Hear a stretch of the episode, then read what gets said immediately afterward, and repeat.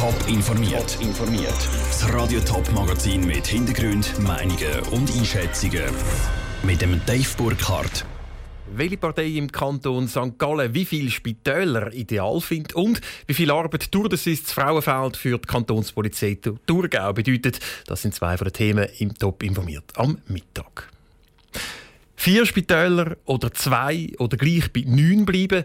Die Spitäler im Kanton St. Gallen sorgen im Moment für Schlagziele. Eigentlich hat ja das Stimmvolk mal entschieden, dass es im Kanton neun Spitäler soll haben. Letzte Woche dann der Vorschlag von vier Spitälern.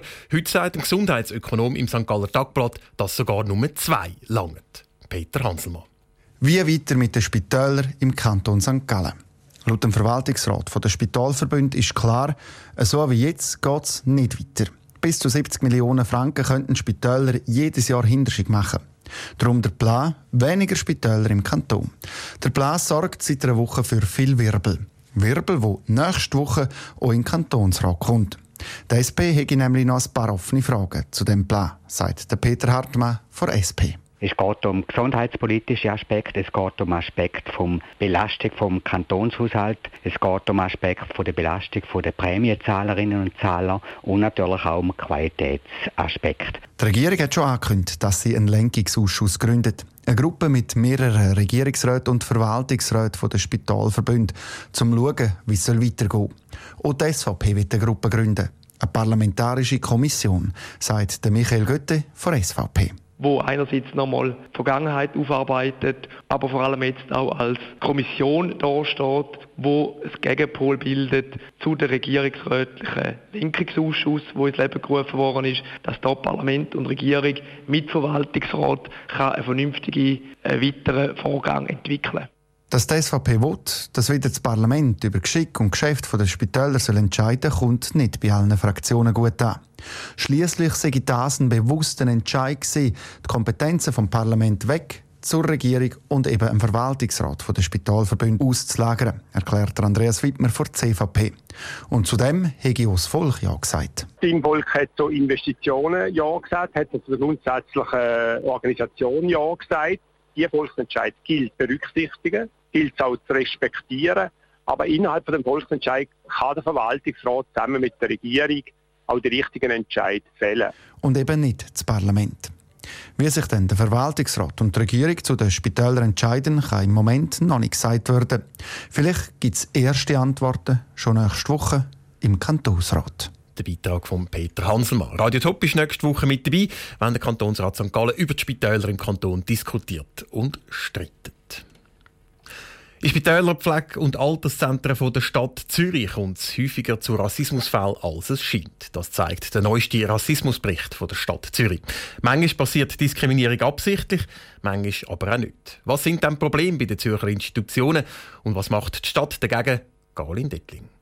Mein Kind will nicht in dem Spitalzimmer sein. Es hat Angst vor den schwarzen Leuten dort. Zu solchen Rassismusfällen kommt es zum Beispiel in den Spitälern der Stadt Zürich.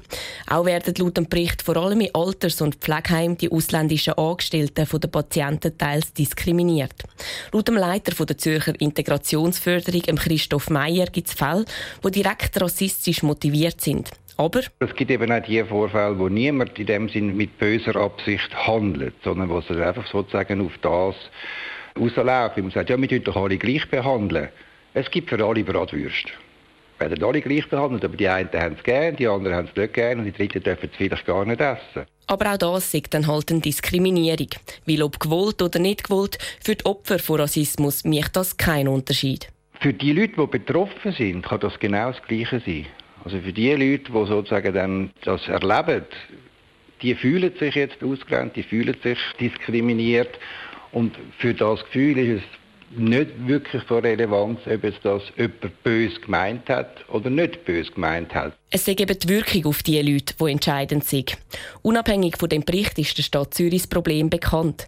Bei den Gesundheitsinstitutionen werde darum schon viel gemacht für die Rassismusprävention, sagt der Zürcher Stadtrat und Vorsteher vom Gesundheitsdepartement Andreas Hauri. Wir haben natürlich bereits sehr viele Massnahmen, die im Gesundheits- und Umweltbereich Departement gemacht werden. Zum Beispiel ein Ethikforum, das man hat. Man hat äh, mediterrane Mittagstisch, man hat Deutsch Kurs, die man anbieten. Sie werden jetzt aber auch zusätzliche Massnahmen prüfen oder auch schauen, ob gewisse Sachen wie zum Beispiel Deutschkurs noch verstärkt können werden. Voraussichtlich sollen bis im Herbst solche Massnahmen geprüft werden. Der Beitrag von Caroline Dittling. Das ist jetzt der dritte Rassismusbericht, den die Stadt Zürich gemacht hat. In dem wird übrigens auch festgehalten, dass viele der Empfehlungen aus den letzten beiden Berichten gut umgesetzt worden sind. Die Schweizer Velofans die schauen an diesem Wochenende in Kanton Thurgau. Tour de Suisse, also das grösste Velorennen vom Land, startet mit gerade zwei Etappen zu Frauenfeld. Heißt, im Moment laufen die letzten Vorbereitungen. Und bei so einer grossen Veranstaltung ist natürlich auch die Sicherheit immer ein grosses Thema. Andrea Nützli berichtet direkt aus Frauenfeld. Wenn man bei der Autobahn da Frauenfeld ausfährt, könnte man nicht denken, dass da schon am Wochenende das grösste Velorennen der Schweiz halt macht. Erst wenn man so richtig grosse Alment läuft, geht etwas. Lastwagen, die rumfahren, Catering- und Bierlieferanten, die ihr Zeug abliefern und Krampfer, die noch am Zelt aufstellen sind. Auch ein Haufen Polizisten hat es um. Sie haben einen Haufen zu tun das Wochenende, sagt Matthias Graf von der Kantonspolizei Thurgau. Die Kantonspolizei Thurgau ist natürlich auch am Wochenende im Einsatz. In erster Linie sind wir für die ganze Verkehrssicherheit zuständig. Also wir haben auf der ganzen Strecke für den Tour de Suisse Streckenposten. Zusammen werden wir unterstützt mit der Armee und dem Zivilschutz. Wir sind für den reibungslosen Durchgang verantwortlich und hoffen natürlich auf eine unfallfreie Tour de Suisse. Vieles ist auf der grossen Almenz beim Start und Ziel aber noch nicht gemacht. So zum Beispiel die Streckenabsperrung. Über mehrere Kilometer hat es rechts und links Gitterabsperrungen, damit die um die 100'000 erwarteten Zuschauer am Wochenende nicht einfach auf die Strecke können. Bei so vielen Leuten steht natürlich die Sicherheit an oberster Stelle, meinte Matthias Graf. Bei einer grossen Menschenansammlung ist immer auch das Wort Anschlag halt das Thema. Wie bei jeder Grossveranstaltung hat natürlich auch die Kantonspolizei Thurgau im Vorfeld mit dem Veranstalter ein Sicherheitskonzept erarbeitet. Und wie immer geben wir natürlich da auch keine Details zu dem Konzept bekannt. Wir können natürlich die ganze Sicherheitslage jederzeit überprüfen und möglicherweise auch anpassen.